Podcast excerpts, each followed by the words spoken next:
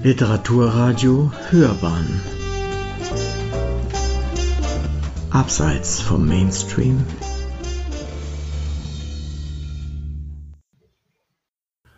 Ich beginne mit einem kleinen Gedicht, etwas romantisch. Silbern steht der Mond und weiß, Sommernächte, Erdbeereis. Silbern schaut der Mond, ich weiß, deine Lippen kühl und heiß. Silbern ist dein Blick, dein Schweiß riecht vertraut, der Mond bleibt weiß. Als nächstes ein kurzer Abschnitt aus einem Prosatext. Der ganze Text nennt sich Gummiseele, ein Roman aus der Erinnerung, wurde 2016 im Hugo Ball Almanach als Ganzes veröffentlicht, ist inspiriert von Hugo Balls Tenderender der Fantast. Das erste Kapitel heißt Das Schloss. Im ersten Kapitel begegnen wir Ramdat, einem jugendlichen Dichter, der dies aber zu verbergen weiß. Auf das Drogenproblem wird kaum eingegangen, etwas mehr erfährt man von quasi religiösen Freizeitbeschäftigungen der Jugendbewegung.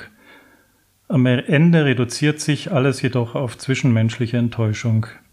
Alles in allem sieht man, dass sich in den letzten 30 bis 40 Jahren wenig geändert hat, höchstens vielleicht die Mode, was aber auf Ramdats Hose auch nicht zutrifft. Ramdat schritt durch eine enge Gasse seiner mittelalterlichen Heimatstadt, neben sich ein Mädchen, noch kaum gezeichnet von den Drogen, die es schluckte. Ehrfurchtsvoll verbeugten sich die alten Häuser angesichts dieses Bildes unverbrauchter Jugendfreude, nur die Tauben gurrten bereits betrübt. Ein wenig später sah man den Helden mit einer Horde Halbwüchsiger im Park des Schlosses Saint-Chouchou wild hin und her rennen, wobei freudig erregtes Kreischen allüberall zu vernehmen war. Eine Freiluftdiskothek? Eine schwarze Messe? Wir wissen es nicht. Blassblaue Luftballons stiegen im Dunkel auf, ein paar Vampire flatterten unschlüssig umher und ein Narr führte Ramdat der ehrfurchtgebietenden Gundela zu. Ein unsympathischer Glatzkopf suchte dabei nach Trüffeln, und eine rotflammende Gottheit befahl den, hier wie immer zahlreichen, Randfiguren Gesänge anzustimmen, um die Schrecken der Nacht zu bannen, um den nächsten Morgen zu locken und um den Zorn der teuflischen Dämonen zu paralysieren. Ramdat aber zog sich ratlos mit Gundela zurück. Eine ausgespiene Missgeburt bin ich, stieß er heraus. Nein, nein, nein, widersprach sie und warf zornentbrannt den Löffel an die Wand. Das war der Auslöser dafür, dass er den Zucker auf dem Boden lachte, wobei er irgendein zutrauliches Krabbeltier erschlug. Eine Randfigur stand neben den beiden Hauptpersonen und behielt alles im Gedächtnis, was sie hörte und sah. Eine andere Randfigur, die von so fetter Gestalt war, dass es immer ein merkwürdig schmatzendes Geräusch verursachte, wenn sie sich durch eine Tür zwängte, tat eben dies und fragte Ramdat und Gundela, ob sie sich nicht der Versammlung anschließen würden, da dies doch der Wunsch der Gottheit sei. Ansonsten friedliebend bis zum Mückenstreicheln brach es diesmal aggressiv aus Ramdat. Weiche vor mir, unwürdige Kreatur, du willst dich einmischen in die Wege des Meister des Geistes, das steht dir nicht zu. Erschrocken schmatzte das kümmerliche Menschlein zurück. Die schon vorher anwesende, andächtig lauschende Randfigur wich ob des unerwarteten Wutausbruchs in eine dunkle Ecke aus. Mit einem kurzen Blick verscheuchte Ramdat auch sie, die geifernd durch die Milchglasscheibe sprang. Die Helden, nun allein gelassen, taten einiges, was der strengen Zensur damaliger Zeiten zum Opfer gefallen ist. Danach suchten sie die Schlossschenke auf, allwo Fangor residierte – der aber war im Aufbruch begriffen, weil schwere Müdigkeit auf seinem Geist lastete. Gundela indessen sprang, umweht von ihrer schwarzen Robe, den Tanz der Seepferdchen und Flugfische, um ihn von seinem Entschluss abzubringen.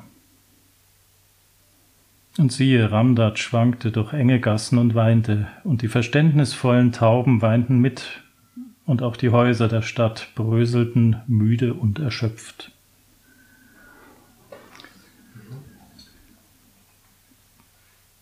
Dann kommen wir wieder zu einem kurzen Gedicht ähm, im dadaistischen Kontext, sozusagen passend zu dem eben gehörten von Hugo Ball inspirierten, heißt der Vorstadt Dadaist. Elefantenkarawanen und die Telegraphenstangen mit den Kühen im kubistischen Kostüm, Lautgedichte und Schamanen, Freiheit, Sehnsucht und Verlangen und beim Auftritt etwas billiges Parfüm.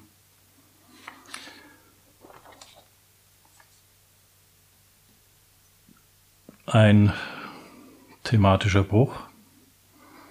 Ich komme jetzt zu einem Text, der etwas allgemeingültiger über den Ursprung dichterischen Wollens und Schreibens berichtet, woher das alles kommt.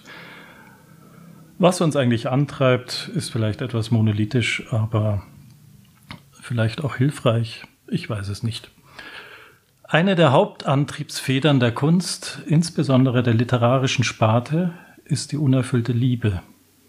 Daraus entstand der Minnegesang und davor Ovids Dichtungen. Und vielleicht wurde auch die Keilschrift beim Abreagieren eines enttäuschten Liebhabers erfunden. Es treibt den Menschen in seiner Mehrheit wohl die Suche nach dem anderen Ich, die Sehnsucht nach der Erfüllung und Vervollkommnung, manchmal auch die Triebe. Dass die Kirchen vor der Auslebung derselben warnen, ist mit deren Weltsicht erklärbar, trifft aber eigentlich nicht die Gemütslage des wahrhaft Liebenden. Wer schon einmal mit weichen Knien in irgendwelchen Straßen rumgelaufen ist, mit keinem anderen Zweck als der unbestimmten Hoffnung, die Angebetete zufällig zu treffen, weiß, was ich meine. Es sind sublime Gefühle, die sich vielleicht irgendwann in Handgreiflichkeiten ausleben werden, aber das spielt zu diesem Zeitpunkt keine Rolle. Wenn man wo auch immer von der einen träumt, wenn die Ungewissheit so voller Glücksgefühl ist, wenn man orakelsuchend Gehwegplatten zählt und wenn ein Lächeln von ihr, und sei es nur angedeutet, mehr bedeutet als alles andere, nämlich alles. Wenn man sogar Umgang mit weniger sympathischen Menschen sucht, nur weil sie sie kennen, und wenn man versucht, durch das Hören ihrer Lieblingsmusik ihr näher zu sein, auf Außenstehende wirkt das eher schwachsinnig. Übrigens bei gegenseitiger Verliebtheit noch viel schlimmer, wenn zwei dümmlich grinsende Menschenkinder irgendwelche Floskeln austauschen. Aber echtes Glück ist hier ja nicht das Thema. Unerfüllt bleibt Liebe, weil man sich nicht ausdrücken kann. Man ist ja zufällig endlich über den Weg gelaufen und knödelt irgendetwas aus sich heraus, was schwer verständlich und zudem unpassend ist. Zum Beispiel erzählt man der vom Ballett kommenden vom letzten Saufgelage. Die Dame nimmt es geduldig oder offen widersprechend auf und entschwindet mit dem letzten Bus. Und man selbst schreibt zu Hause ein Gedicht, je nach Talent wird es gut oder schlecht, vielleicht wird es sogar berühmt, nur hilft es nicht.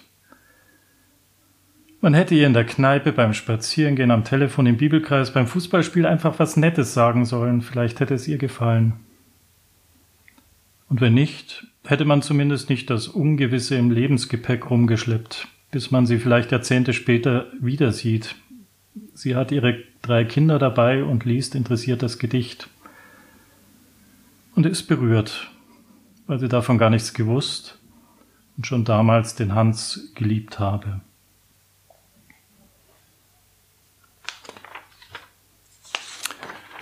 So, ich blättere etwas und komme wieder zu einem Gedicht, das jetzt in einer zusammen mit einem anschließenden Text etwas das Phänomen der Kunst beleuchtet. Wir wollen ja heute etwas über Kunst und Kultur reden. Insofern einleitend zu unserem Thema. Das Gedicht heißt Abgrenzung. Nur Tage verdümpeln im ewigen Trott, doch Nächte genordet in Schwärze so brav, gemittelt vermittelt für Hilfe mit Gott, versagen dem Künstler die Ruhe im Schlaf. Nur Schwafler verwechseln Geole mit Kunst und Furzen verfehlte Gedanken erregt. Der Künstler bewegt sich benommen im Dunst, der schwül und vernebelnd die Zellen belegt. Geblinzelt verscheuchte der Künstler ein Bild, gefasst darauf fußend und malte wie wild die apokalyptische Totenlegion. Denn Leben vergehen im Stickicht der Zeit und Liebliches zeigt sich nicht immer bereit, so dass nichts mehr bleibt als die Resignation. Die Dichter und Sänger, nun stimmen sie tief und wollen verklären des Künstlers Motiv, das sie nicht verstehen, borniert wie sie sind, Vertrauen verwehren, so ängstlich verklemmt, das alles belächelt der Künstler enthemmt und fuchtelt verworren sein Werk in den Wind. Wie versprochen ein Manifest, eine Art Manifest zum Thema Kunst. Eine der besten von uns behauptete, Kunst sei nicht zu definieren. Das lasse ich so nicht gelten. Denn die Kühe stehen auf der Weide und muhen. Das ist keine künstlerische Großtat, selbst wenn man einen Zusammenschnitt verschiedener Weiden montiert. Und wenn einer daherkommt, das Kuhvolk fotografiert und daheim die fotografisch gewonnenen Erkenntnisse in Öl zu kopieren beginnt, entsteht keine Kunst, selbst wenn er fertig wird. Und abends dunkelt die Nacht herein, da heißt es Obacht geben, wenn die Wölfe heulend die Stelle umkreisen. Denn sie wollen nur das schönste Stück und geben nichts dafür. Das ist Lebenskunst, aber kein Kunstwerk. Und der Bauer mag Kunstdünger verstreuen, so viel er will, es wächst manches, nur nicht seine Kreativität. Und seine Frau, die kocht zu Hause, was sie fabriziert, erinnert an expressionistisch-futuristische Skulpturen mit einem Schuss Dada, muss jedoch gegessen werden. Und die größte Geißel der Menschheit ist ihre Dummheit. Der Bauer steht am Feld und glotzt in die Sonne, bis er blind ist, und er stolpert heimwärts, wie er glaubt, und irrt sich in der Richtung nicht. Nichtsdestotrotz fällt er in einen Brunnen, der nichts mehr hergibt als die Schalenreste des letzten Regengusses. Und über allem liegt die Melancholie unerfüllter Sehnsüchte. Aber blöd müsste man sein. Und die Kunst ist nicht zu definieren.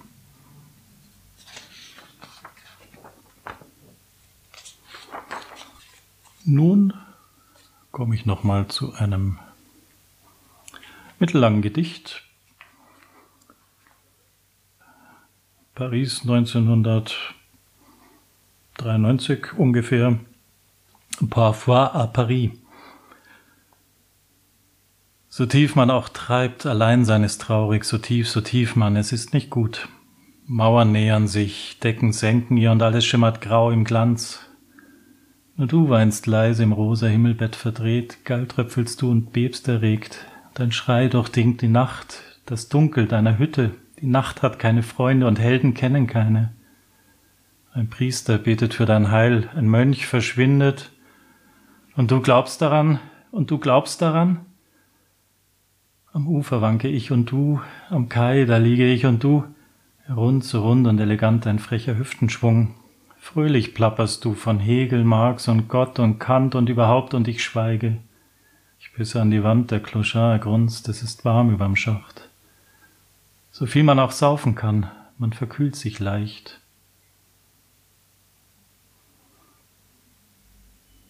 Als kleinen Gegenentwurf ein anderes Gedicht.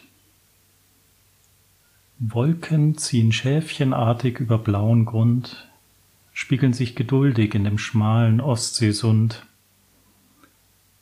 Wellen kräuseln hundertfache Muster auf dem Meer, deren Botschaft zu entschlüsseln fällt mir heute schwer. Ausgesprochen glücklich spüre ich den feuchten Sand und dazu beim Schlendern an der Küste deine Hand.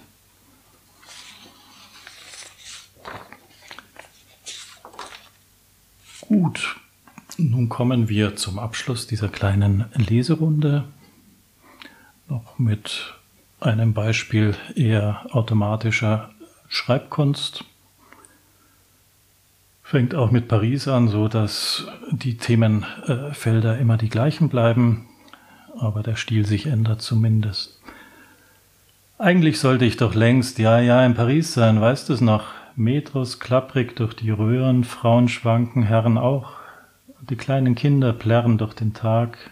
Normal, normal, wir wissen doch, Baguette, Baguette, das wäre nett, hey Jude, hey Eiffelturm, hey Trocadero, aufs Ganze gehen wir bald, mein Schatz, oh, oh, oh. Niemand durch die Nächte, allein, geschwankt, verbiert, beweint.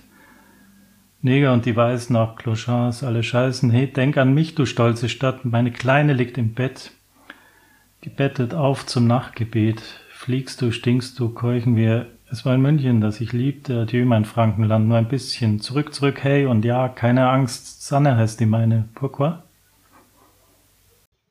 Wir haben heute den Bernhard Rusch hier.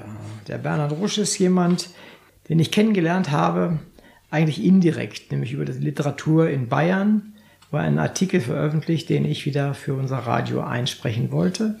Und er macht so was ganz Interessantes, was mich schon immer interessiert hat, nämlich da ging es um Dada und in dem Falle um Karl Valentin. Es ist mir nicht so einfach, als Norddeutscher dann mal Valentin zu sagen, aber ich habe es am Anfang des Artikels gesagt und am Ende zwischendurch habe ich es vergessen. Da heißt er Valentin. Ich bitte das also irgendwie zu entschuldigen. Aber immerhin. Der Bernhard Rusch ist da und äh, er ist ein sehr interessanter Mann, weil er macht eine äh, Zeitschrift, die er einmal im Jahr herausgibt, macht er seine eigenen Verse, verlegt dort auch Verse anderer Menschen und, und, und. Eine sehr, ja, eine interessante Persönlichkeit. Herzlich willkommen, Bernhard. Dankeschön. Ich springe mitten rein in etwas, was mir aufgefallen ist, eben gerade als du es gelesen hast, nämlich Kunst und Kultur, hast du gesagt. Wir reden hier über Kunst und Kultur. Das, das, ist das nicht dasselbe? Ist nicht Kunst Kultur und Kultur Kunst? Nein. Ich würde nicht sagen, dass es eine Tautologie ist, sondern dass äh, Kultur zumindest in meinem Verständnis etwas umfassender ist als Kunst. Kunst würde ich eingrenzen auf das kreativ-gestalterische Element des Ausdruckswillens. Kultur geht meines Erachtens etwas weiter. Also hat auch was zu tun mit Vermittlung, hat was zu tun mit Präsentation, hat was zu tun mit Lebensweise. Ich könnte jetzt auch den Kulturbeutel erwähnen, aber das würde es dann etwas ins Lächerliche ziehen. Aber wie gesagt, äh, ich sehe Kultur durchaus eher als, als gesamtheitlichen Begriff. Wir sind ja mitten in der Pandemie immer noch. Da gibt es ja den Streit, ob, ob Kultur oder vielmehr Kunst, genauer sein. Ob, Was denn jetzt? Ob, ob Kulturkunst oder Kunstkultur, ob das ein, ein wirklich essentieller Teil unseres Lebens ist. Ob das vielleicht nicht doch nur ein Add-on ist. Wie, wie siehst du das? Ich würde es als, oder nicht, ich würde, ich sehe es als integralen Bestandteil des Lebens, die Kunst. Was in der Pandemie diskutiert wird, ist ja mehr das Thema derjenigen, die Kunstkultur schaffen, wie sie selber so schön sagen, und die mhm. davon leben und die ihre existenziellen Nöte haben, was sehr schlimm ist. Ich wollte eigentlich nur auf die Frage antworten. Ich denke, dieses existenzielle Thema ist nicht deckungsgleich mit der Frage, ist eigentlich Kunst und Kultur Teil unseres Lebens? Weil ich glaube, natürlich ist Kunst und Kultur Teil unseres Lebens, aber die Frage, ob jetzt jemand davon lebt im Sinne von Erwerbstätigkeit, ist, denke ich, davon abzugrenzen. Sprich, Kunst, Kultur gehört zum Menschen dazu, das ist richtig. Ähm, vermutlich bei nahezu jedem Menschen fängt er damit an, dass man Musik hört, also Kunst, Kultur konsumiert.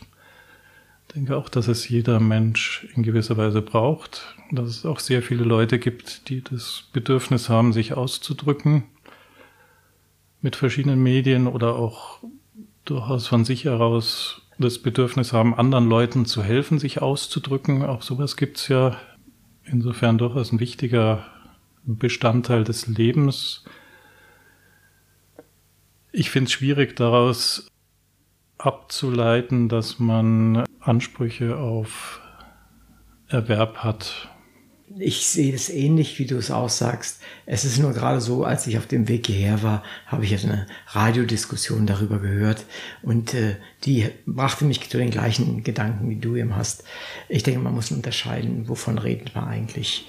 Redet man, wie du hast es wunderbar formuliert, redet man davon, ob die Menschen davon leben, leben können und ob es im Augenblick vielleicht nicht geht mit dem Leben können oder ob diese Art der Kunst, die sie darbieten, sei es Theater, sei es äh, Filmschauspieler, sei es Bücher schreiben, sei es was auch immer, ob das der ein essentieller Teil des Lebens ist, im Sinne von, davon muss man leben. Sie möchten es ja am liebsten sogar in Verfassungen hineinschreiben oder in alle möglichen Grundlagen. Ich glaube, da muss man schon ein bisschen aufpassen, ja, wovon ja. man redet. Aber das war jetzt, ich habe das ja nur so schwierige Sachen dann nur gefragt, weil ich Angst habe, mit jemandem zu diskutieren, der sich intensiver mit Dada beschäftigt. Und Dada ist ja immer für jemanden, der, äh, wie mich zum Beispiel, etwas geheimnisvoll, etwas schwierig zu verstehen, etwas völlig Verrücktes. Und äh, ich bin schon neugierig. Wie bist du dazu gekommen, dich damit zu beschäftigen?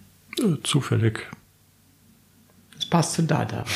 genau, das Zufallsprinzip. Zufällig im Sinne von äh, irgendwann in der Schule davon gehört und Auslöser war dann während des Zivildiensts die Schwester eines Zivildienstkollegen, die ein Buch von Walter Serner dabei hatte. Das hat mich dann dazu inspiriert, mir zu Hause auch was zu kaufen und das war im Jahre 1986, so alt bin ich schon. Daraus entstand dann eine, ein Interesse an, an Dada und auch durchaus an den Menschen dahinter, auch die Lebenswege über diese kurze Epoche hinaus. Dada als solches, also ich meine diese berühmt berüchtigten Verse, die ja jeder, der einigermaßen äh, in der Schule zugehört hat, die einem in, in den Kopf kommen, dieses, dieses lautmalerische, dieses reine lautmalerische, Sinn, oftmals sinnfreie oder zumindest sinnverborgene. Ist das etwas, was du nachvollziehen kannst? Hättest du das auch mitgemacht, wenn du zu der Zeit gelebt hättest? Auch dies ist wieder eine sehr schwierige Frage. Ja, ich meine, eine sehr schwierige Frage. Wenn du schon kein Honorar kriegst, dann müssen wir genau. wenigstens schwierige, schwierige Fragen, Fragen stellen. Ja. Ich glaube, das Bild, was man so landläufig von Dada sich macht, entspricht nicht ganz dem, was tatsächlich äh, damals passiert ist. Und zwar unter anderem dadurch, dass solche Dinge wie die, Laut, die Lautdichtung zum Beispiel eigentlich, wenn man sich die, die historischen Berichte anschaut, die Zeitgenossen, äh, hatte das eigentlich überhaupt keine Bedeutung. Wurde dann, das war ja dieser Hugo Ball, der auch das Ganze gegründet hat, er hatte das dann auch in seinem, hatte so eine Art Tagebuch dann veröffentlicht 1927 und dort sehr ausführlich beschrieben, was passiert ist beim Lautgedichtvortrag, was er empfunden hat, wie die Begleitumstände waren. Hatte das auch für sich dann sehr stark in religiösen Kontext gebracht. Nur diese große Bedeutung der Lautdichtung, die er da für sich beschrieben hat, ist bei den anderen gar nicht angekommen. Also es gibt aus den Erinnerungen der Kollegen gibt es keine eigenständigen Berichte über Lautdichtung. Wenn Sie davon berichten, zitieren Sie Hugo Ball in seiner Erinnerung aus 1927. Und wenn man sich so anschaut, was die gemacht haben, war das sehr vielschichtig, war sehr stark geprägt von den Zeitströmungen. Also gerade der Anfang in Zürich hatte sehr viel zu tun mit Theaterideen, mit dem Gesamtkunstwerk. Kansinski war dann sehr großer Einfluss dieser Nonsens bis hin zum Ulk, den man heute damit verbindet, war meines Erachtens nicht das entscheidende Element. Das war jetzt eine sehr ausweichende Antwort auf die Frage, ob ich da mitgemacht hätte. Äh, selbstverständlich hätte ich mitgemacht. Ja, das hätte es ja gleich sein können. Nein, aber äh, es hat tatsächlich eine, eine, eine, großes, ist ein großes Faszinosum bis heute. Ja. Ähm, ich erkläre mir solche Dinge immer damit, es waren Dinge zu der Zeit, da waren sie A neu, da waren sie ungewöhnlich und haben irgendwelche Grenzen durchbrochen. Heutzutage gibt es diese Art von Grenzen ja praktisch nicht mehr. Man kann weltweit machen, was immer man will. Es, nicht immer an jedem Ort, möchte ich dabei sagen. Ja. Also mitten im Iran würde ich manche Dinge nicht tun. Aber im Prinzip können wir heutzutage alles machen.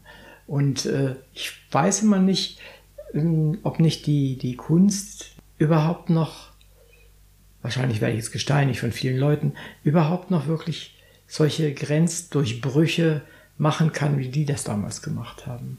Wie siehst du das? Kann man heute noch wirkliche Tabus zerbrechen? Kann man noch die Menschen aufrütteln, weg, wegholen von aus ihrem normalen Alltag? Also ich gehe wieder mal kurz zurück ins Historische. Mhm. Ich glaube, also gerade wenn man, wenn man die Anfangsphase von, von Dada betrachtet in Zürich und auch überhaupt die, die Kunst, kann man eigentlich auch verallgemeinern auf die Kunst Anfang des 20. Jahrhunderts, die hatte ja nicht zum Ziel, irgendwelche Grenzen zu durchbrechen im Sinne von Provokation, sondern man hat ja nach gesamtheitlichen Lebensansätzen irgendwo gesucht. Also es war ja immer die Idee dahinter, äh, Gestaltungselemente zu entwickeln, um der Natur des Menschen näher zu kommen. Das war ja nicht die Idee, ich äh, mache irgendwas, um jemanden zu ärgern. Zum Beispiel ja auch, was dann im, im Bauhaus gemacht wurde, wo man so das Kunsthandwerk und die gestaltende Kunst zusammengebracht hat. Und ich glaube, auch daraus entstand dann diese Kraft und auch das Neue, was die Leute irritiert hat, weil man man hat ja nicht nur komische Bilder gemalt, sondern man hat ja eigentlich an den, den Grundfesten etwas gerüttelt oder zumindest geklopft, hat gewisse Grundanschauungen in Frage gestellt. Um jetzt wieder auf die Frage zurückzukommen von dir, wäre das heute möglich? Ich denke schon. Ich denke schon, dass es immer, immer dieses Thema gibt, dass sich die Mehrheitsgesellschaft, das ist glaube ich auch ein belegter Begriff, aber es gibt immer die Situation, dass eine Mehrheit, der Durchschnitt der Gesellschaft äh, sich in gewissen Routinen äh, dann auch zurechtfindet und dass natürlich das Infragestellen solcher Grundsätze auch äh, provokant wirken kann und auch Dinge bewegen kann. Mhm. Ja, so kann man das sehen. Wobei bei Bauhaus sehe ich das immer noch ein bisschen anders, weil das ist ja auch heute noch praktisch schön und nutzbringend für Menschen, während vieles, was an Kunst, sei es äh, an Texten, sei es an Bildern, äh, zu irgendeiner Zeit mal die ersten waren. Hm. Und weil sie so früh waren, sind sie so überhöht. Das ist so ein bisschen eine meiner Grundthesen. Aber das ist, kann man so und so sehen. Aber jetzt kannst du erstmal durchatmen, weil jetzt komme ich mit was ganz Einfachem. Wie bist du seinerzeit nach äh, Paris oder nach Frankreich gekommen? Du warst ein ganzes Jahr da. Wie hast du das gemacht und warum? Äh, mit dem Flugzeug bin ich da hingekommen. Das dachte ich mir. Nein, ich habe Das da war die Retourkutsche jetzt, okay. genau. Also. Ich habe dort gearbeitet. Zu welchem Zweck? ich habe dort gearbeitet. Ich bin Industriekaufmann und habe ja. dort ein Jahr gearbeitet. Das ist aber auch jetzt nicht selbstverständlich. Da war ja alles noch nicht ganz so einfach mit Internet und so weiter. Da muss man erstmal auf die Idee kommen. Hast du irgendwelche Connections nach Frankreich gehabt? Verwandte, Freunde? Oder? Nein, überhaupt nicht. Aber du wolltest da einfach hin und hast dich da beworben. Es war in dem Konzern, wo ich mich damals befunden habe, war es üblich, dass man so ein Auslandsjahr irgendwo verbringt. Und wie war das? In dem, wie, wie hast du das empfunden, Frankreich? Wie, was hat das für dein Leben bedeutet? Ja, es war äh, bereichernd. Es war bereichernd, mal Deutschland von außen zu sehen. Es war bereichernd, eine neue Sprache zu lernen, die ich vorher nicht konnte, also zumindest ein bisschen lernen. Einfach auch mal wo zu sein, wo man niemand kannte in einem, es war natürlich dann in Paris interessant, in einem Umfeld, wo ja auch sehr viel Geschichte liegt. Große Geschichte, Kunstgeschichte, auch anekdotisches, wo man ja eigentlich an jeder Ecke auf irgendwas stößt. Also auch von der Seite her äh, durchaus anregend und natürlich auch mit Dada-Bezug in Paris. Insofern hat es auch gepasst und ja, war, war sehr schön. Es war jetzt eine Vorlage mit dem Dada in, in Paris. Was muss ich mir darunter vorstellen? Was war da für ein Bezug? Der Bezug war einfach, dass ja Dada auch in Paris aktiv war und somit Also kein, kein, kein wesentlicher Bezug, einfach so das Thema, ich gehöre zumindest zu den Leuten, wenn ich irgendwo bin, dann äh, beschäftige ich mich auch mit den Dingen, die sich dort mal abgespielt haben, die dort aktuell sind. Insofern war das eine ganz schöne Sache. Eines der Bücher, die ich dabei hatte, war ein umfangreicher Briefwechsel von Tristan Sarah zum Beispiel. Und mhm. so in der Richtung. Ah ja, okay. Äh, nein, ich überlege gerade nochmal. Also letztendlich bin ich, bin ich sehr stark verwoben mit dieser Lyrik des Expressionismus, Dadaismus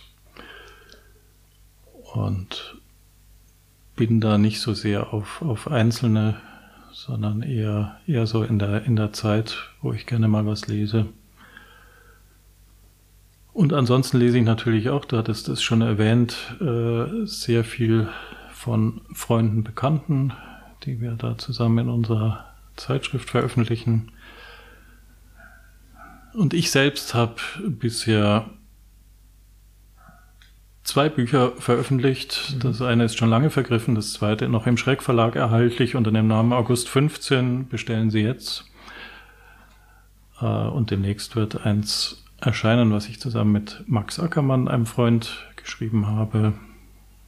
Das sogenannte Wendebuch, das man dann von zwei Seiten lesen kann. Sicherlich auch eine sehr schöne Sache. Naja, also mit anderen Worten, ne, liebes Publikum, man kann den Bernhard Rusch lesen. Und äh, wir haben ein bisschen was gehört davon auch schon. Äh, es steht auch immer, ich weiß nicht, ob viel, aber doch zumindest einiges in deiner äh, Zeitschrift, die du herausgibst. Erzähl uns doch was über deine Zeitschrift, wenn du magst. Ich sollte jetzt kurz was erzählen von einer Zeitschrift. Ich fange mal an mit dem, mit dem Namen der Zeitschrift. Ja. lautet Applaudissement. Das ist ein französisches Wort, wird aber deutsch ausgesprochen. Das haben wir, das war auch im Jahr 1986, da ist unglaublich viel passiert. Das ist übrigens der Grund, warum ich es nicht genannt habe, den Namen, ne? weil ich einfach nicht genau wusste, wie du das willst. da bin ich drum rumgekommen. Also Applaudissement. Jetzt weiß ich, wie ich das ausdrücken will. Genau. Bitte sprich weiter. Und, und auch da gab es eine kleine Verknüpfung zu Dada, weil es war zusammen mit meinem Freund Joachim Lischka, der auch immer noch eine wesentliche Stütze bei diesem Zeitschriftenprojekt ist, als Dichter, der hat er gesagt, wir sollten mal unsere kreativen Aktivitäten, die wir schon vorher ein bisschen äh, gemacht hatten, mal den ganzen Namen geben. Und die Idee war damals, äh, eine Künstlergruppe aufzumachen. Und dann hatten wir tatsächlich äh, mit geschlossenen Augen zufällig im französischen Wörterbuch dieses Wort gefunden. Ja, wenn man zufällig ein Wörterbuch aufmacht, landet man halt in der Mitte, so beim Wechsel zwischen Französisch-Deutsch zu Deutsch-Französisch und da, äh, nee, andersrum, Französisch-Deutsch und dann kam halt Applaudissement. Und äh, Joachim hat dann auch festgelegt, dass wir das Deutsch aussprechen und dass der zu Applaudissement zugehörige heißt Uplist, also nicht etwa Applaudist, sondern der heißt Uplist, aber das nur so am Rande. Aha. Und ist auch geschlechtsneutral. Also es gibt jetzt keine Uplistinnen oder männliche Uplisten. Ja, das es gibt, ja gar nicht, müssen wir einführen. Und das haben wir schon 1986. Wir waren also sozusagen die Vorreiter der gendergerechten Sprache. Wunderbar, wunderbar. Ähm, das Ganze war, wie gesagt, Idee einer Künstlergruppe, der wesentliche Dritte im Bunde, der bis heute geblieben ist, war der vorhin schon erwähnte Max Ackermann. Den habe ich dann im Zivildienst kennengelernt, wenig später. Mhm. Und daraus hat sich dann entwickelt, wir nannten das zuerst Rundbriefe, also so auch wieder für die jüngeren äh, Hörer. Damals gab es Kopierer und man musste aus schwarzem Tonpapier dann Dinge ausschneiden, die dann äh, aufgeklebt wurden. Man hat Bilder rumgeschickt, ausgeschnitten, zurechtgeklebt. Wenn man es versucht hat, fotomechanisch zu verkleinern, ist meistens das Motiv komplett verloren gegangen. Aber es waren schöne Zeiten, wir hatten viel Spaß und haben dann unsere Rundbriefe rausgebracht. Und ja, 1988 begann dann äh, dieses Projekt der Zeitschrift das lief dann alles im letzten Jahrhundert, sozusagen die erste, die erste Reihe, bis wir alle dann richtig erwachsen waren, Familie hatten, andere Dinge gemacht haben, war mehr in so einem kleinen Rahmen, immer mit gleichwertig äh, Bildbeiträgen und, und äh, Textbeiträgen. Allerdings, wie gesagt, im kleinen Rahmen und auch dieses vor der WWW-Zeit hatte man ja gewisse Distributionsprobleme. Äh, also es war einfach schwierig, da auch äh, an die Leute ranzukommen. Das Ganze schlief dann etliche Jahre ein und äh, seit 2013 habe ich das Ganze jetzt neu aufgenommen, wieder die alte Idee. Das Format hat sich geändert von äh, DIN A5 sind wir jetzt auf DIN A4. Wir haben ordentlichen Druck. Wir sind auch bunt geworden, haben ganz viele Seiten und auch ganz viele Mitarbeiter. Gibt auch interessanterweise bei solchen Publikationen, die jetzt keine so große Verbreitung finden, immer ganz viele Leute, die unbedingt veröffentlicht werden wollen. Also die Kraft und die Macht des bedruckten Papiers äh, scheint ja, immer noch ungebrochen. ist ungebrochen. Was ja auch schön ist und das Ganze aus meiner Sicht ist es eine ein Hobby. Insofern gebe ich das auch nur einmal im Jahr raus. Meist mit so einem gewissen Motto. Das wird dann an die Leute, die schon mal mitgemacht haben oder auch neue Leute, die man so kennenlernt, rausgegeben. Die Beiträge werden gesammelt, dann irgendwie nett zusammengefügt und in den Druck gegeben und dann im Wesentlichen über unsere Vertriebskanäle, über unsere eigenen Vertriebskanäle vertrieben. Sprich, äh, jeder, der beteiligt ist, schaut halt, wer sich dafür interessiert. Mhm, Und das heißt, wenn äh, unsere Zuhörer das mal haben möchten, dann werden wir das in unsere in Beitrag reinschreiben, wo man das bekommen kann. Deine Adresse oder wie auch immer, ja? Ja, ja, genau. Na, wunderbar, das machen wir auch. Verschickt ihr das dann gegen, gegen Gebühr oder wie macht ihr das? Wie läuft das? Das kostet ja auch äh, Porto und so. Was, was muss ich, müsste ich dafür zahlen? Ach, 5 Euro, ich sehe es gerade. 5 Euro plus, und, plus äh, Porto. Genau, in, inzwischen, also wir sind ja, wir sind ja sehr sozial eingestellt. Wir verlangen da nur 1 Euro Versandpauschale. Das ist doch mal was. Sehr anständig. Also da kann man sich das einfach mal ja, bestellen, um sich das mal anzusehen. Es ist schön gemacht, wie ich finde.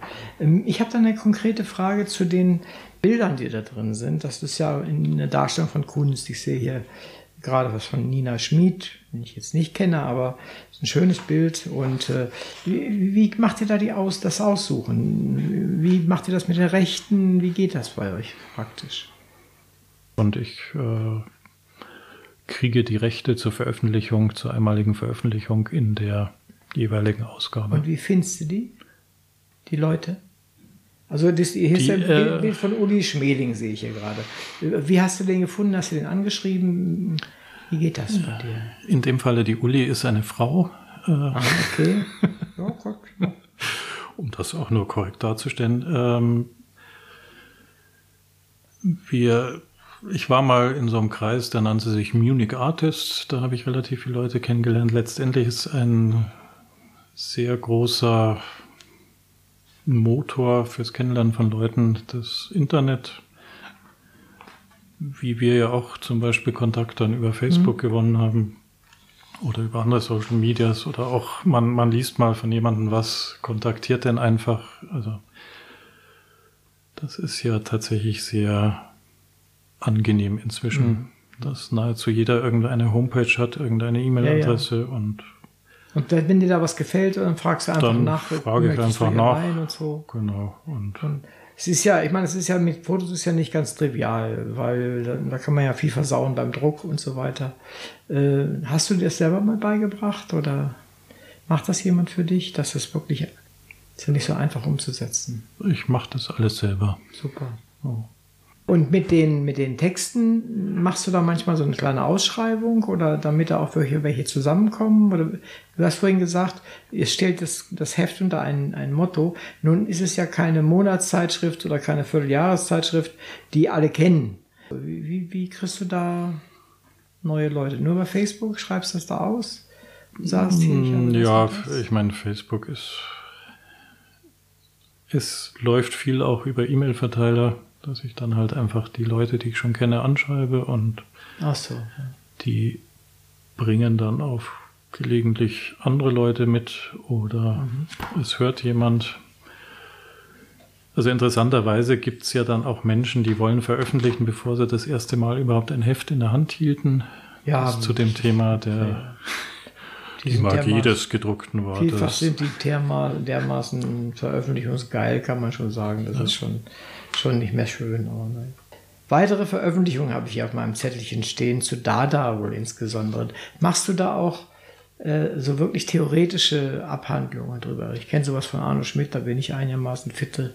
Äh, aber machst du dort, gehst du da hin, nimmst dir irgendein Thema und beschäftigst dich damit und machst auch eine Abhandlung für irgendwelche Zeitschriften? Dann habe ich das richtig verstanden. Genau. Also im, im Wesentlichen äh, habe ich die letzten Jahre für den Hugo Ball Almanach dort immer wieder Beiträge zugesteuert. Unter anderem ja auch das, woraus ich vorhin vorgelesen habe, das war dann eine Prosaarbeit, eher untypisch. Ansonsten sind es halt dann so spannende Themen wie Franz Jung in Budapest, was die meisten Leute wissen gar nicht, wer Franz Jung ist oder verwechseln ihn Ja, ja. mit dem Psychoanalytiker. Ja, ja, ist klar, ja. Und was mich, was mich interessiert, ist, äh, sind dann auch so die, die Randfiguren dieser Zeit, die, die man jetzt auch nicht kennt, die vielleicht auch nur ganz kurz mal was gemacht haben, was die bewegt haben könnte, äh, sich dort zu beteiligen, was sie gemacht haben, was sie vielleicht auch für eine Wirkung hatten. Das äh, sind so Dinge und, und auch in den letzten zwei Jahren steigend auch relativ viel Rezensionen, wo ich dann über Bücher, die über Dadaisten erscheinen, Mhm. dann entsprechende Aufsätze verfasse. bei Menschen, die sich sehr mit einem Thema, wozu immer Menschen gehören, zu einem Thema gehören immer Menschen, äh, beschäftigen, da geht nach einer Weile das, worum es eigentlich geht, mit den Personen völlig durcheinander, wie ich finde. Dann wird aus der, dem Interesse an einem Thema, zum Beispiel Dada, wird das absolute Interesse an den Personen, die das damals gemacht haben, und eigentlich geht es gar nicht mehr um das Thema. Ist dir das auch schon mal untergekommen? Kennst du das auch? Von dir vielleicht selbst oder von anderen, die mit dir zu tun haben? Du meinst, dass man dann auf die, die äh, schwenkt vom Thema auf die Protagonisten. Ja, dass es gar nicht mehr um Dada geht, sondern nur noch um diesen einen Protagonisten oder den nächsten oder was auch immer. Und man muss jetzt unbedingt dahin fahren, wo der auch mal zwei Wochen gewohnt hat. Also ich übertreibe das jetzt, ja.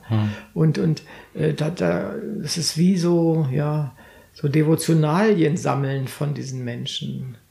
Äh, das finde ich ziemlich daneben. Das hat mich ehrlich gesagt in der Form noch nie interessiert. Ja, nee, das, Das äh, ich ist- wollte es auch nicht ja. vermuten bei dir, sondern ob dir das auch schon mal begegnet ist oder sowas.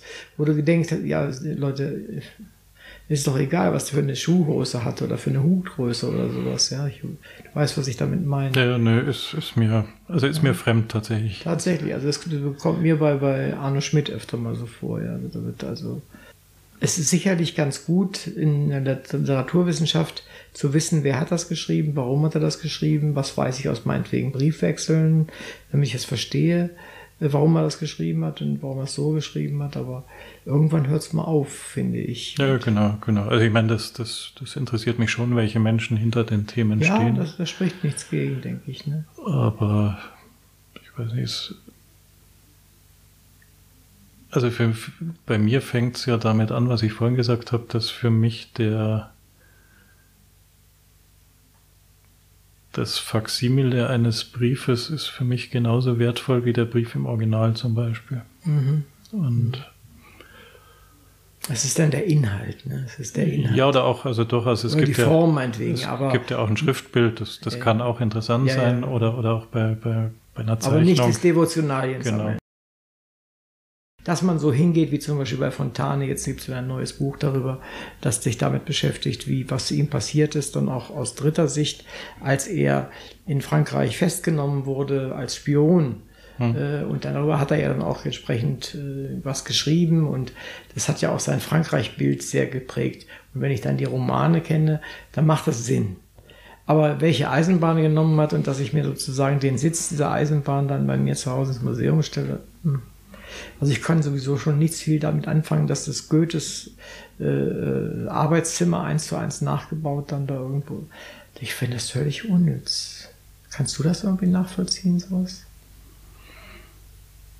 Also diesen devotionalen Ansatz kann ich auch nicht nachvollziehen. Weil das, also was ich durchaus interessant finde, ist, äh, wenn man sich jetzt wirklich mit, also zum Beispiel, wenn man eine Biografie über jemanden schreiben würde, dann denke ich schon, dass es zum Beispiel interessant ist, äh, selber zu sehen, wo jemand war, was der für eine Umgebung hatte, fiel mir zum Beispiel auf, als ich äh, in, in England das Arbeitszimmer von Rudyard Kipling mir angeschaut habe und mir gedacht habe, in so einem dunklen Loch, äh, war dann, glaube ich, auch die Zeit, wo er nicht mehr viel zustande gebracht hat. Mhm. Ich war auch mal in Weimar und habe dort irgendeines dieser Goethehäuser und den Park vor allem gesehen und das gibt einem dann schon, denke ich, einen Eindruck, Aber der Eindruck, also für mich persönlich äh, entsteht dadurch hier nur was Produktives, wenn man sich überlegt, was das für, für Beziehungen vielleicht zu den Menschen hat und zu dem, was er gemacht hat. Aber den Baum deswegen anzubeten, weil den Goethe vielleicht gepflanzt hat, würde ich dann auch für übertrieben halten. Kommen wir noch direkt zu deinem Schreiben wenn ich darf. Wann schreibst du? Setzt du dich jetzt hin? Jetzt habe ich eine Idee, jetzt schreibe ich ein Gedicht. Wie machst du das?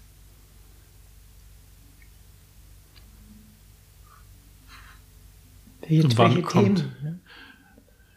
Also ich bin kein, kein, kein regelmäßiger Schreiber. Ähm, es muss irgendeinen Grund geben.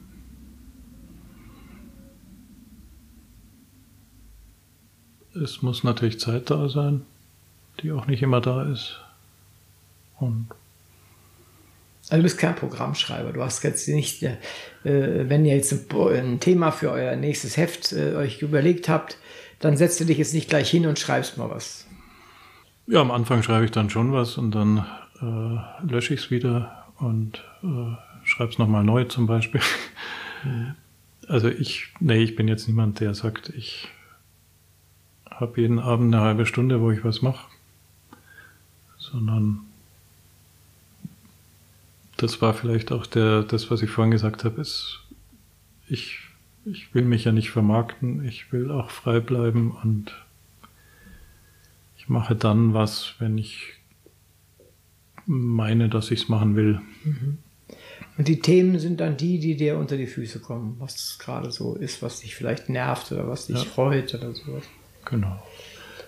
Und du sagst vorhin, Romane sind nichts für dich. So lange Langform ist eher, wäre eher nichts für dich.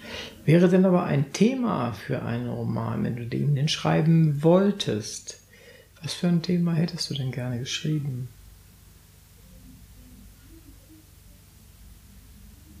Das ist jetzt eine etwas irreale Frage, weil ich ja gar keinen Roman schreiben ja. will. aber wenn du fliegen könntest, wohin würdest du fliegen, ist genauso irreal. Aber sie würdest sie trotzdem beantworten können. Ich, äh, ich würde vermutlich in eine Richtung tendieren, die ein Vorgänger von mir eingeschlagen hat, der auch keine Romane schreiben konnte, nämlich James Joyce. Ah ja. Und äh, also ohne dass ich jetzt behaupte, ich hätte sein Genie, aber also er, er hatte ja hatte ja eigentlich auch keinen Plot, aber er hatte viele Stile und hatte gute Beobachtungsgabe ja, ja. und äh, quasi auch. Aber irgend so ein Thema, was sich bewegt, was dich schon immer bewegt, schon immer nervt, schon immer äh, wie auch immer, so eine Sehnsucht hat, was du gerne machen möchtest, mal. Als Roman? Oder ich, überhaupt als ich, Mensch? Ich, ich lasse mich das ja mit mir reden. Als irgendetwas schreiben.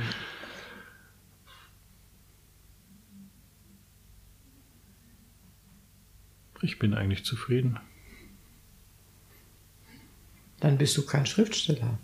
Weil Schriftsteller wollen immer irgendwas schreiben. Ja, ja, aber, aber nicht. Nein, es ging jetzt ja um das Thema. Also ich, ja, da muss ja. ich Sie jetzt schon korrigieren, Herr König. Also, ich kann das ja nach, nachher nochmal zurückspielen. Schneiden wir auch raus. Regie bitte rausschneiden. Also ähm, ich mein, meine Idee von, von Schreiben ist eigentlich das Unmittelbare.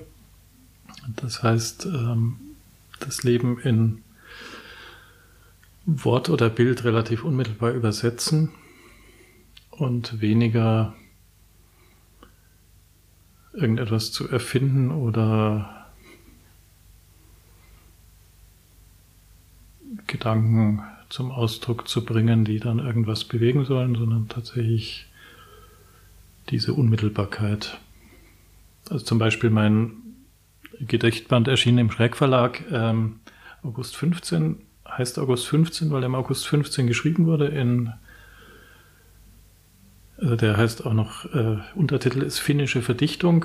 Äh, genau, weil, da wollte ich noch erfahren, was hast du mit Finnland zu tun? Aber mach, krieg erst mal Genau, weiter. weil alle diese Gedichte, die dort äh, drin stehen, entstanden in drei Wochen in Finnland während eines Urlaubs. Mhm. Und äh, auch die Zeichnungen, die dort enthalten sind, entstanden auch alle. Also insofern war das ein sehr kompaktes Thema in einem Fluss, in einer kreativen Eruption. Behandeln bis auf ein Gedicht Themen, die mit Finnland eigentlich direkt nichts zu tun haben. Ähm, witzigerweise ist das eine Gedicht dann in einer Anthologie finnischer Dichtung äh, erschienen, so dass ich jetzt auch die Ehre habe, neben Enzensberger und Brecht in so einem Sammelband ja. erschienen zu sein. Was willst du mir? Genau. Da ahne ich doch, doch ein bisschen mehr als äh, ich schreibe einfach nur immer nur so. Ist das schön. Ja, und ähm, aber das ist so ein bisschen dieses, diese Vorstellung, ähm, die es ja vielleicht auch in der japanischen Kunst gibt, wo in der Malerei, wo man, wo dann die Meister damals, äh, was weiß ich, 40 Jahre geübt haben, um dann die, die Linie in einem Schwung perfekt äh, zu Papier zu bringen mit der Tusche. Und irgendwie ist das auch so mein Gedanke, das Menschliche auszudrücken, treffend auszudrücken, zeitnah auszudrücken. Mhm. Schreibst du das nur oder sprichst du das auch? Machst du Lesungen und wenn ja, wie wichtig ist dann der, der Vortrag für dich?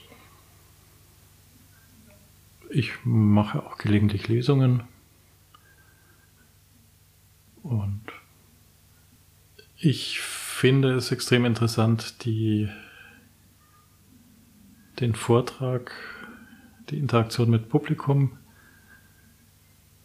Ich mache es nur relativ selten, weil da gibt es ja auch nicht so viele Möglichkeiten. Ja, also, also ist, ist etwas, was ich, was ich sehr gerne mache. Und äh, es macht dann auch Spaß, wenn man in den berühmten Flow kommt. Wenn dann irgendwas passiert, ist ja diese, ist ja auch das, was die.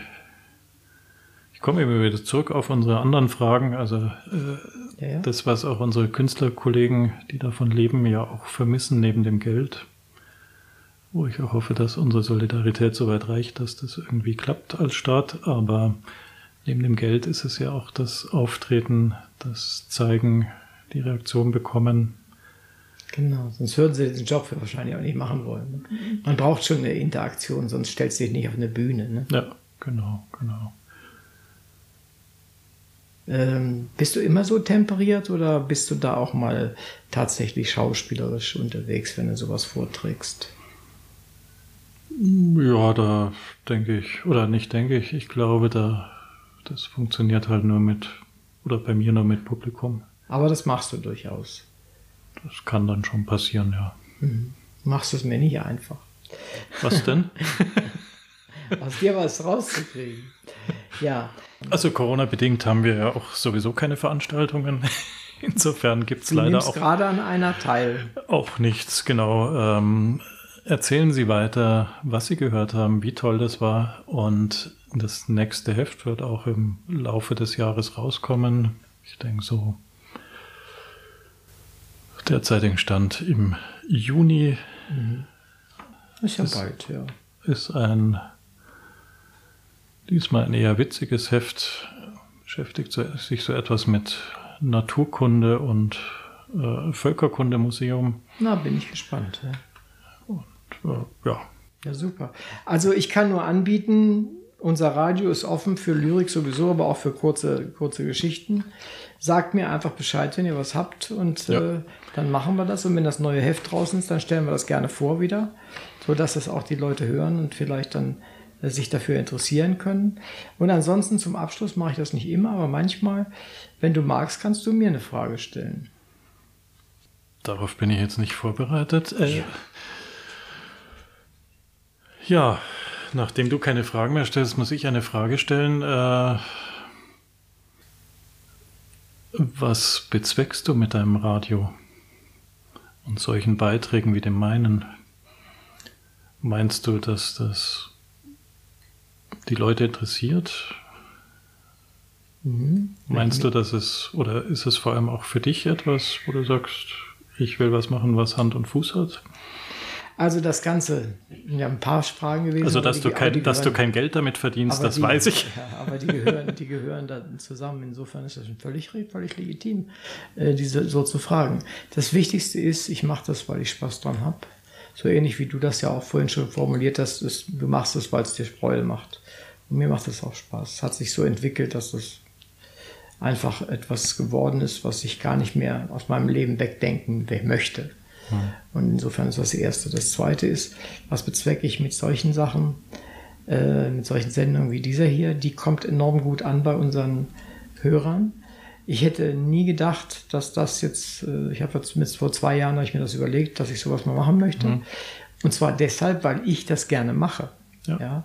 Ich habe gerne Leute da, die ich nicht kenne, äh, die ein Buch geschrieben haben oder was weiß ich was, so sowas wie du in Zeitschriften haben oder die ich, über die ich einfach stolpere, auch manchmal nur. Und äh, mit denen rede ich einfach. Und äh, das macht mir Spaß und ich lerne eine Menge dabei. Also äh, ich lerne wirklich eine Menge. Ich mag neue Leute kennenlernen. Äh, auch wenn hinterher man seiner Wege geht und da passiert gar ja. nichts weiter oder sowas, das ist egal.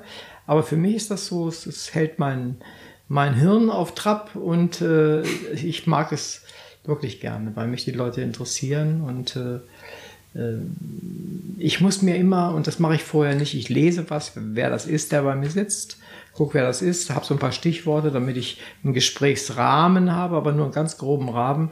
Und ansonsten äh, fällt, frage ich immer das, was mir einfällt. Und ja. äh, das war ja am Anfang ein bisschen bisschen schwierig, äh, weil es ungewohnt war. Du hattest das nicht erwartet. Aber ich suche nicht irgendwas raus, was die Leute nicht erwarten, sondern was mich dann auch gerade in dem Moment interessiert. Dann spreche ich das auch. Ich rede immer mehr, als hinterher in dem Interview ist, weil ich mache das auch ganz absichtlich. Äh, das macht für den, der mit mir redet, einfach das Reden schöner und ja. einfacher. Wenn ich nicht nur da sitze und zuhöre und zuhöre und zuhöre und ab und zu mal eine Frage abschieße, sondern auch durchaus mal sage, was ich will. Das heißt, das hat doch was für mein Ego, ja, und äh, das ist auch nicht schlecht. Und insofern bin ich da ganz, ganz äh, ungeschminkt. Es tut mir gut, dass ich das mache. Und in der Regel tut es den Leuten, die da sitzen, wo du sitzt, auch gut. Es macht denen ja meistens Spaß. Und zweitens tut es was für ihre Bücher, weil werden vielleicht nicht viel mehr gekauft oder ein bisschen mehr gekauft. Zwei, drei. Ne? Und das ist einfach eine, sie können damit werben, das, ich meine, das können die auf ihre Seiten tun und damit ist das für mich auch etwas. Und das Radio entwickelt sich und damit, wenn du so willst, ich habe ja mehrere Karrieren in meinem Leben gemacht und das ist jetzt zwar die, wahrscheinlich meine letzte Karriere, aber die läuft gut, das macht mir viel Freude. Und äh, am Anfang haben sie alle gelächelt Und mittlerweile lächeln sie immer noch, aber aus anderen Gründen. Und das macht mir viel Freude, muss ich ehrlich gestehen. Das ist der, der Grund. Und ich habe, glaube ich, bis jetzt kein einziges Interview irgendwie an die Wand gefahren, weil es, der eine ist sehr eloquent, der nächste ist dann eher verschlossen, der dritte, da, dann darf man, muss man aufpassen, dass man keine geschlossenen Fragen stellt, sondern ähm, ein bisschen eben mehr, mehr macht da. Und manche sind doch etwas schwieriger letztendlich, weil sie einfach, die brauchen erstens lange, um in den Gang zu kommen und zweitens sind sie halt so, wie sie sind und ich komme damit zurecht. Ja. Mir macht das Freude und äh, den Leuten eigentlich in der Regel auch. Und nach wenigen Minuten vergessen sie, dass diese Dinger da an sind. Das ist fast immer so. Nicht immer, aber fast immer so. Und es macht mir richtig Freude. Und ein Punkt ist dabei, den hast, den teilst du wahrscheinlich mit deinem, mit deiner Zeitschrift genauso. Nein, nicht ganz. Du hast drei, noch zwei, zwei mit, mit Mädchen, mit Herausgeber. Ich kann machen, was ich will. Ich bin völlig unabhängig. Ich habe zwar ein paar Leute, die mit mir das machen, ich, denen sage ich auch, was ich so überlege. Ich frage sie auch, ob sie eine Idee hm. haben oder sowas. Aber ich kann machen, was ich will. Und das ist wunderbar. Fällt mir gerade auf, ich wollte noch was vortragen, das ist vielleicht ein passendes Schlusswort. Unbedingt, ja, ach ja, wir hatten kurz drüber gesprochen. Ja, Unbedingt. Dann hast du jetzt das letzte Wort, bitteschön. Ich das letzte Wort. Ich trage vor das Kurzmanifest aus dem Jahr 1986, verfasst von Joachim Lischka zur Gründung von Applaudissement. Zugleich das Schlusswort heute. Egal, wo Sie sich alle gerade befinden, wir wünschen noch einen schönen Abend, einen schönen Tag, wann auch immer Sie das hören. Ich fange an. Kunst, erobernd die Rückseite des Spiegels, ran an die Gestade der Muse. Die blaue Blume, wir bringen sie nicht. Wunderbar. Vielen Dank, dass du da warst. Hat mir viel Freude gemacht. Danke mir auch.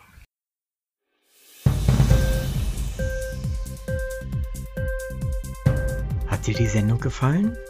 Literatur pur, ja, das sind wir natürlich auch als Podcast. Hier kannst du unsere Podcasts hören. Anchor, Spotify, Apple Podcasts, iTunes, Google Podcasts, radio.de und viele andere mehr.